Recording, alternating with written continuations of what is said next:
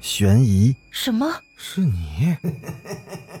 灵异，那个人他居然是飘过来的，他根本就没有腿。奇闻，三天后，警方找到了这辆三七五路公交车。惊悚，别过来！别过来！别过来！欢迎收听《九黎怪谈》。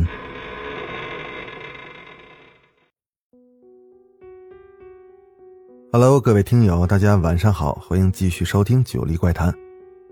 咱们继续讲没有人的婚纱照。咱们上回说到，李阳送王若曦回家，在路上的时候，王若曦忽然吓了一跳，她跳到了阴影处，李阳也跟着跑了过去。然后王若曦指着电线杆子说：“在那儿刚刚看见了一个男人的脸。”而看到的那张脸，就是刘丽怀里那个遗像的脸。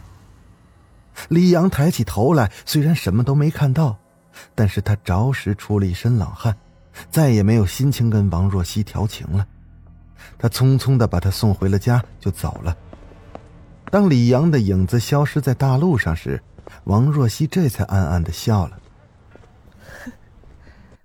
李阳。你想借着送我回家来占我的便宜，没有那么容易。如果不吓唬你，我哪能那么容易就脱身了？哼！王若曦一边得意的想着，一边回家打开了电脑上网。王若曦主要是想通过网络了解一些灵异事件。她翻了一个小时的网页，王若曦发现了有用的信息：如果人死之前有什么强烈的愿望。那么就会在死后的头七来实现。如果死后的第七天也没有实现，那么实现的时间通常就是一年以后。看到这儿，有些事情就明白了。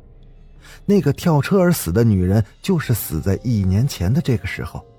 现在她一定是要回来了，要实现她的愿望，跟爱人拍一次婚纱照。照片已经初步的修好了。一个下着雨的早晨，刘丽如约来到了影楼看照片。她面前的照片里，遗像下面都粘贴了姿态扭曲的身体，看上去非常的恐怖。可是刘丽似乎非常满意，她看了一会儿，然后对李阳说：“嗯，我想补拍一组，加双倍的钱。”其实王若曦的心里那是非常的不愿意，可是她还没来得及发表意见，那李阳就已经点头同意了。这一组照片，我想去我家里拍，那里才是记录了我们爱情的地方，可以吗？李阳也吓了一跳。按理说，拍摄的外景都是由顾客任意选择的，去顾客的家里拍也不是什么过分的要求，但是。眼前的这个刘丽，太诡异了，谁又愿意去他家里呢？刘丽看出了李阳的犹豫，他当即掏出了三千块钱。这，这是小费。影楼里的同事都看到了这一幕，有的人羡慕，也有的人嫉妒。王若曦的心头突然涌上了一阵厌恶的心情，为什么什么事儿都能用钱摆平呢？没办法，王若曦还是跟着李阳来到了刘丽的家里。一路上大家都很少说话，气氛有些凝固。王若曦注意到刘丽抱着的遗像，那嘴角挂着淡淡的笑容。刘丽的家到了，一推开门，一股寒气就扑面而来，李阳顿时的起了鸡皮疙瘩，紧接着那几张纸钱。从那房间里飘了出来，落到了他们身边。王若曦和李阳只能是硬着头皮的走了进去。这间房很大，到处都透露着一种阴森的气息。整个的装修都以黑白两色为主，墙上处处都是扎着白花的布幔。更重要的是，房间的所有墙壁上。都挂满了遗像，不同的表情，不同大小的遗像，而且现在这些遗像上的死人的脸，都在看着王若曦和李阳。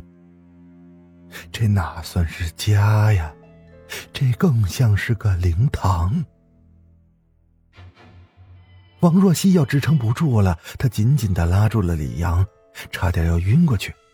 正在这个时候，王若曦听到了背后的脚步声，她刚要回头，就感觉到头部被猛地一击，然后，她昏迷之前就只看到了刘丽意味深长的笑。当王若曦倒下去之后，惊恐的表情突然从李阳的脸上消失了。取而代之的是李阳得意的笑容。他找了个干净的地方坐了下来。行了，赶紧把你怀里的遗像放下来吧，我是真看烦了。哼。刘丽很听话的把遗像放下，然后给李阳倒了一杯水。哎呀，没想到事情进展的如此顺利，你表演的不错呀。你也做的漂亮呀。如果不是你。在镜头上放了女鬼的图片，如果不是你让我在拍照之后偷偷换了遗像，如果不是你提前对王若曦的电话做了手脚，我们怎么能这么顺利？不过，现在你打算怎么办？怎么办？那当然是把他扒光了，拍些艳照。只要有了这些照片，那不愁王若曦以后不跟我。对呀，刘丽说到这儿，脸色突然一冷。拍艳照是你的长项，如果我没有猜错的话，当年那个被高价雇佣拍艳照的男人，就是你吧？啊？哎，其实这这事儿也不能怪我啊。你还记得一年前来影楼的那对情侣吧？那个男人找了我们老板赵磊，让他找个专业的摄影师给自己的女朋友拍艳照。那时候他开出的那价格非常高，所以我不就，是吧？别说了，你觉得这么做值得吗？当然值得。哎，我这个人天生就喜欢刺激，那否则的话，我会用装神弄鬼的方法。来得到王若曦吗？嘿嘿，我就是觉得这样很有意思，这样，呃，呃，呃，呃，呃，突然，李阳不说了，他感觉到腹中的一阵疼痛，然后身体开始抽搐。李阳这时候想叫，可已经叫不出来了。他渐渐的有些明白了，那杯水有问题。果然，当李阳的视线越来越模糊的时候，原本晕倒的王若曦站起来了。李阳，你聪明反被聪明误，大错特错了。你以为刘丽是配合你的？其实老板赵磊早就找到了我们。赵磊最近总是被女鬼纠缠，他为了给一年前的事情找个替罪羊。所以特意派我和刘丽一起除掉你。李阳躺在地上，不断的抽动着，他睁着一双大眼睛，不明白事情怎么会变成这样？难道是螳螂捕蝉，黄雀在后？老板，王若曦拨通了赵磊的电话。李阳已经死了，服用了你给的药，看上去和中邪差不多。你那里怎么样？放心吧，影楼里的同事都在猜测你和李阳凶多吉少。只要你回来的时候装作遇见了恶鬼，那李阳再怎么死都好解释。你和刘丽都辛苦了，回我办公室领赏吧。不一会儿，王若曦和刘丽就出现在了赵磊的办公室里。赵磊的面前放了两个红包，他把其中一个递给了刘丽。刘丽，你最近一段时间最好别在影楼附近出现，毕竟有人认识你，这些钱够你去各地好好玩玩了。另外，买点纸钱烧给你弟弟。我们用了他那么多张遗像，也是辛苦他了。刘丽很高兴的笑了起来。此时，他脸上呢已经洗去了那些发青的粉底，看上去是光彩照人。刘丽接过了钱，就离开了。王若曦，来，这是你的。说着，赵雷把另一个红包递到了王若曦的手里。这一次也是辛苦你了。